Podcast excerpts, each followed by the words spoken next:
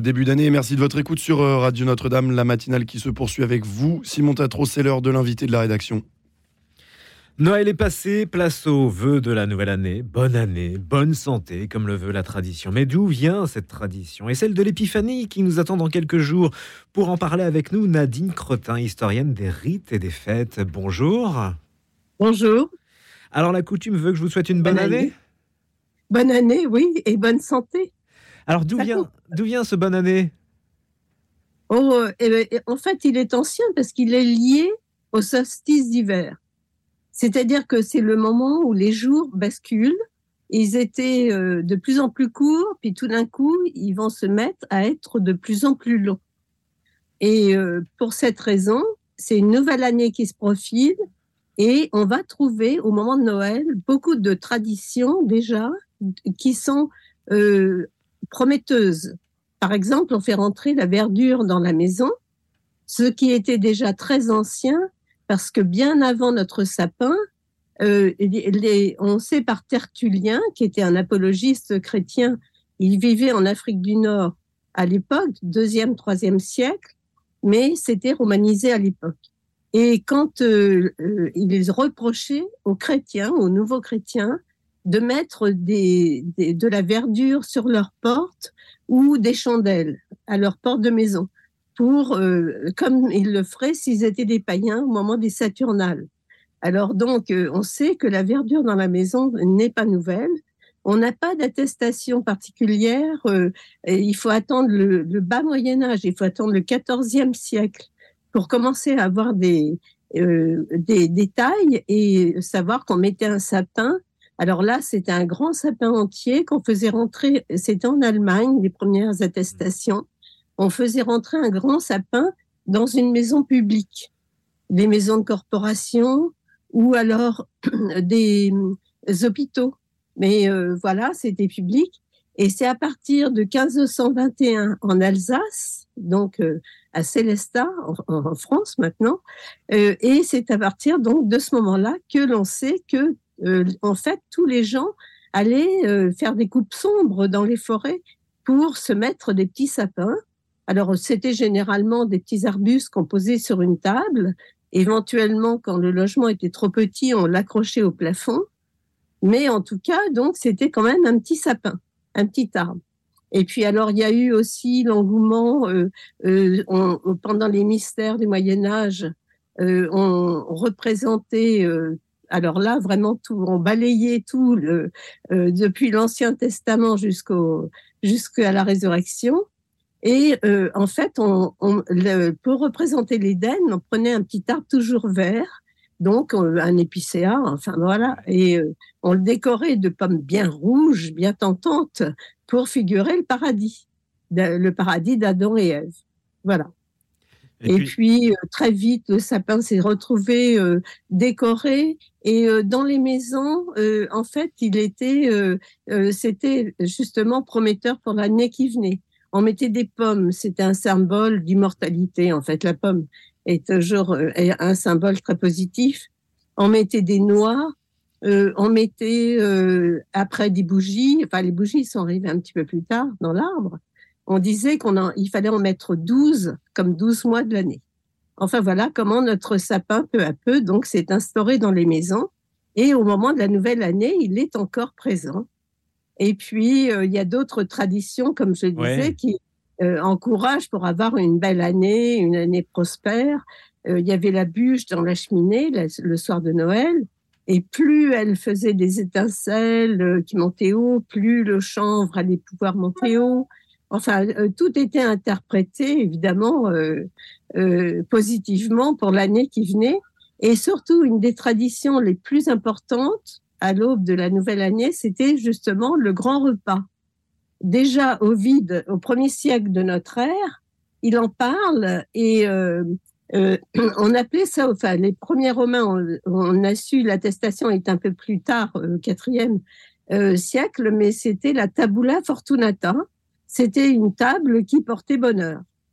On mettait tous les mets qu'on pouvait manger, etc. L'abondance promettait l'abondance. Voilà. Donc, vous voyez, euh, c'est vraiment tout cela ancien, bien avant même l'instauration du 1er janvier, comme euh, début d'année civile, euh, en 1564. Alors là, par Charles IX, beaucoup plus tard. Et le bonne santé, d'où vient-il, Nadine Cretin? Oh bah écoutez, euh, et c'était bonne année, bonne santé, le paradis à la fin de vos jours. Voyez, donc c'était tout ce qu'il y avait de mieux. On vous souhaitait euh, la prospérité, la fécondité, la euh, la santé. Ça allait de, de, tout naturellement, si je puis dire, évidemment. Et surtout, c'était toutes les générations et euh, justement, comme Gérard Leclerc le rappelait tout à l'heure, justement, c'était intéressant parce que les familles se rendaient visite et euh, les, jeunes enfants euh, allaient volontiers embrasser les grands-parents, etc. Et donc, bah, que souhaiter à une personne assise dans son fauteuil, un peu âgée, sinon la santé qui est effectivement une source de joie également. Dans les temps anciens, vous l'avez évoqué un petit peu, mais dans les temps anciens, comment se passait le passage à la nouvelle année? Est-ce que c'est proche de ce que on vit aujourd'hui ou est-ce que c'était très différent? Je crois que dans le sud, il y a la tradition des douze desserts, mais c'est peut-être Noël, ça d'ailleurs. Non, non, euh, oui, la tradition des douze desserts, eh ben, à Noël, en fait, euh, maintenant, ça s'est reporté sur Noël, mais euh, il y avait cette tradition du grand repas, comme je le disais, il devait être abondant pour être bien prometteur. Et euh, justement, le repas de Noël s'est euh, aligné sur ce repas qu'on faisait la veille des calendes de janvier. Euh, C'était euh, donc prometteur, si vous voulez, euh, de toute cette abondance. Non seulement il fallait que le repas soit riche et copieux, mais en plus il fallait que ce soit des mets assez luxueux euh, par exemple, dans les familles, euh, il y, avait du beurre, euh, ce qu'il n'y avait pas forcément pour tous les repas de l'année. Et puis, il y avait surtout dans les desserts beaucoup de fruits, beaucoup d'ingrédients. Alors, c'était des fruits secs, ça pouvait être du massepain, ça pouvait être des épices de tous les genres. Et alors, on voit, par exemple, en, mais c'était en Europe, hein, c'est vraiment l'hémisphère nord, c'est lié au solstice, ça c'est évident. Euh, euh, on voit, par exemple, le Christollen allemand, le pudding anglais ou les mince pies. Euh, on voit également le panettone italien. et puis en France, alors c'est pas forcément la bûche qui est très parlante, euh, elle, ne date que de la fin du 19e siècle, 1800, les années 1875-1880. Euh, euh, mais en revanche, il y a cette tradition des 13 desserts que vous rappeliez tout à l'heure, qui prouve justement cette abondance. le chiffre 13 n'a été appliqué que dans les années 1920.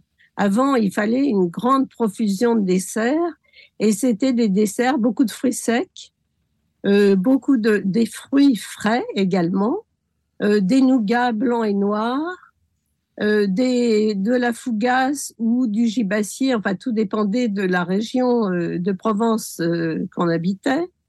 Et puis, donc, il y avait sous cette profusion de, de desserts, et entre autres aussi les mendiants. Alors, les mendiants, c'était des fruits secs mais ils étaient de couleurs toutes un, peu différentes. Ils étaient de quatre sortes en général. Euh, il, y avait des amandes, il y avait des pruneaux secs, il y avait des, euh, je ne sais plus, enfin tout ce qui peut, des raisins secs, euh, tout, tout, ce qui était abricots secs, etc.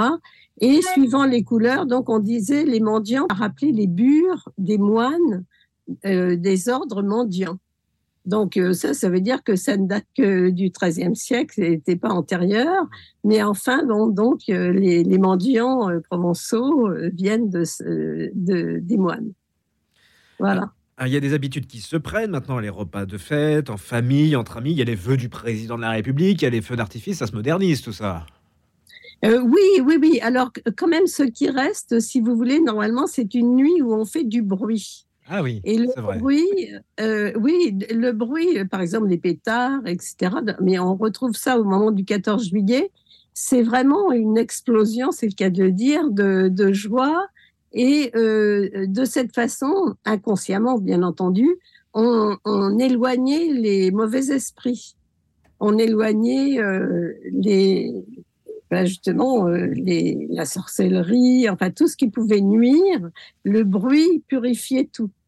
Alors, euh, donc, cette tradition est très ancienne. Avant, c'était des salves de fusils euh, qu'on tirait en l'air euh, pour, ben, pour chasser les démons. Et il y a des traditions qui se sont perdues en lien avec le, avec le Nouvel An, avec le passage à la Nouvelle Année?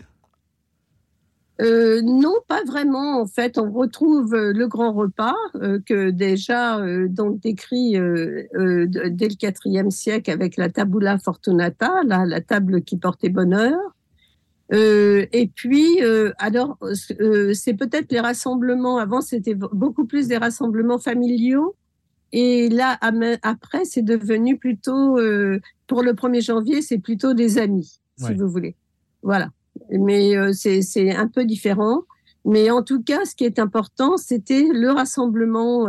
c'est pour ça qu'on dit toujours Noël peut être une fête très dure, parce que c'est vrai que pour une personne seule, euh, pour une personne qui a perdu un être cher dans l'année ou qui est malade, euh, c'est une période qui peut être euh, effectivement douloureuse.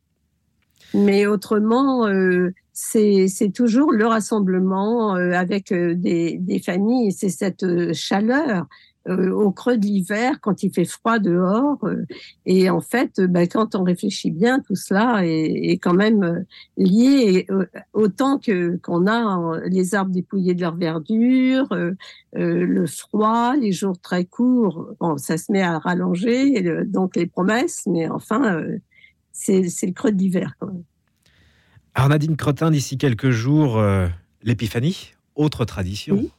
Autre tradition. Alors, autre tradition, l'épiphanie, elle, euh, donc, est apparue assez tôt et euh, elle était euh, célébrée à Rome, enfin, à partir du 5e siècle, donc dans la chrétienté. Et on s'est progressivement aligné, c'était la coutume. En fait, ça vient d'un mot, épiphania, du, grec qui veut dire manifestation.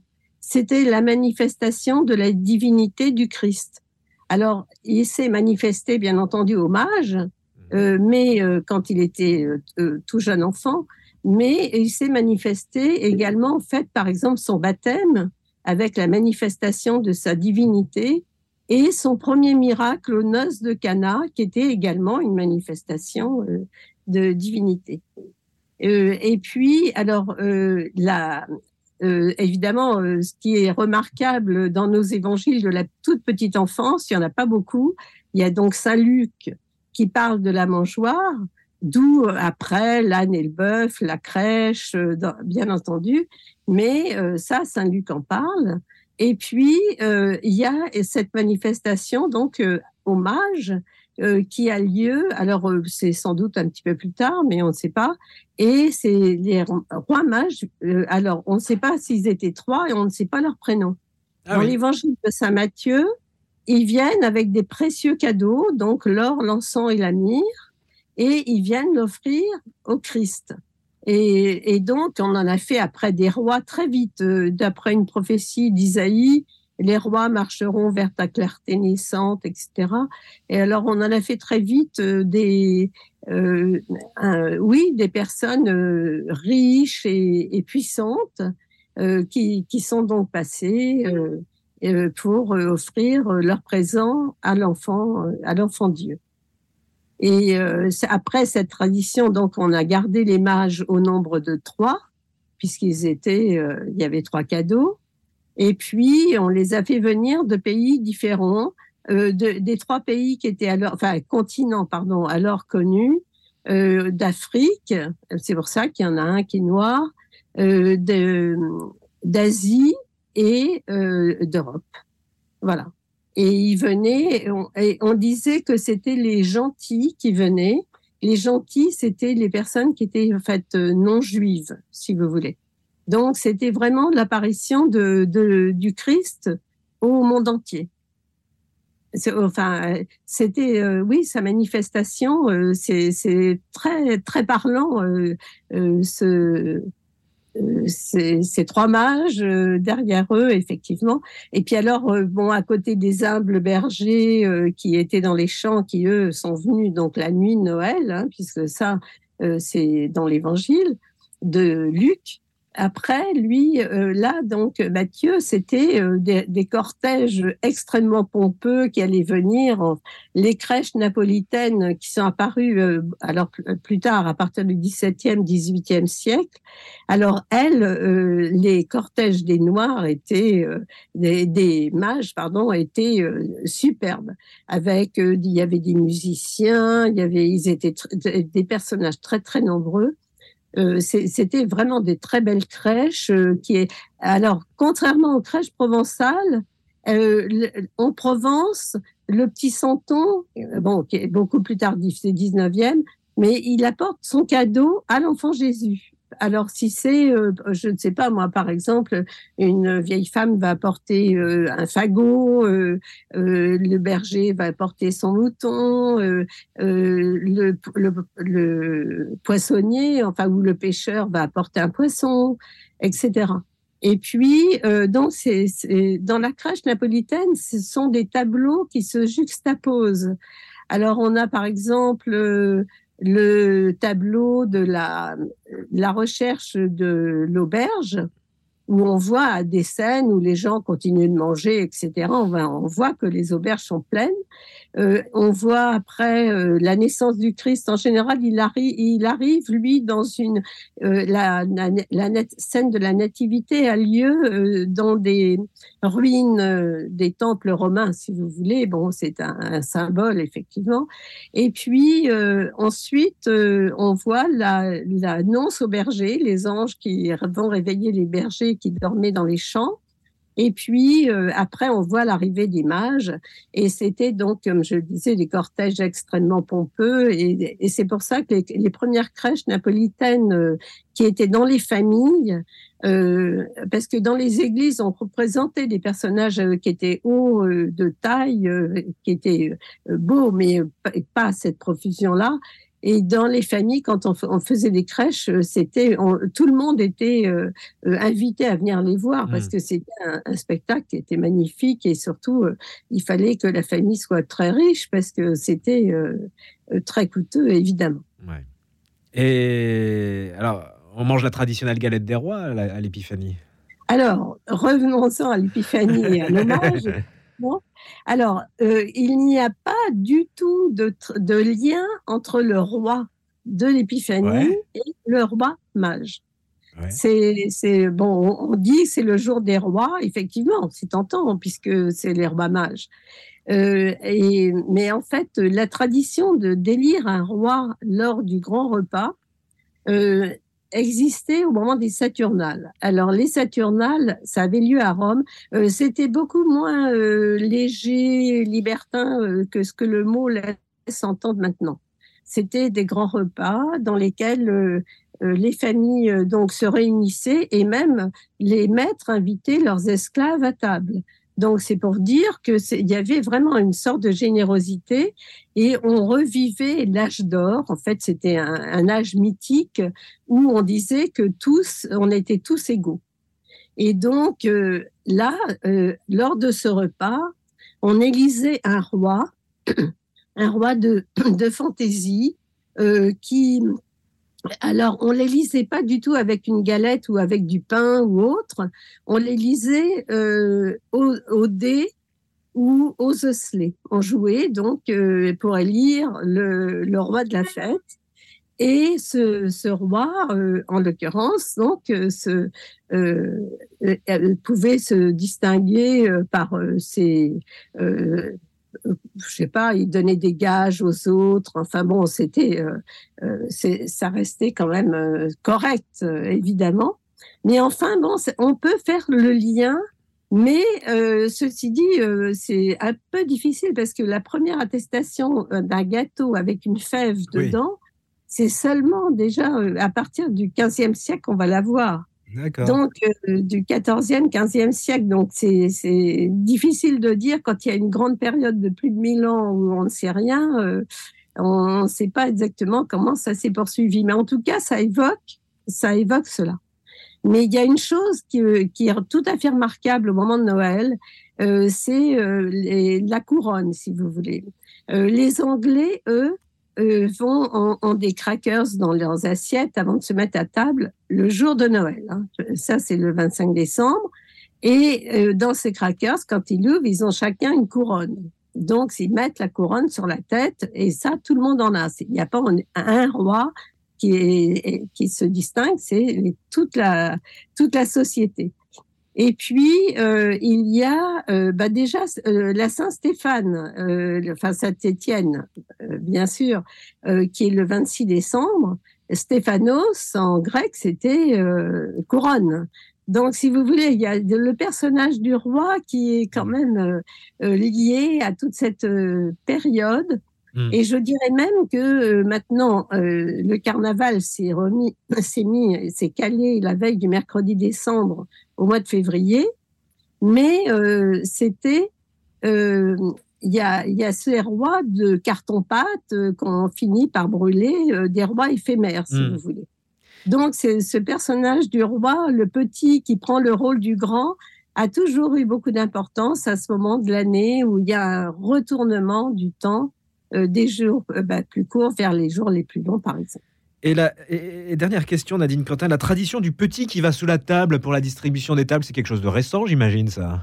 Ben non, euh, curieusement, euh, non, non, pas, pas, du tout. On a des attestations dès le 15e siècle. Ah oui Oui, euh, entre autres dans un livre d'heures de Adélaïde de Savoie, il y a, on aperçoit une table où le père va partager, on a l'impression que c'est plutôt une miche de pain qu'il a sous le bras, et euh, il va euh, distribuer donc à, la table euh, ce départ.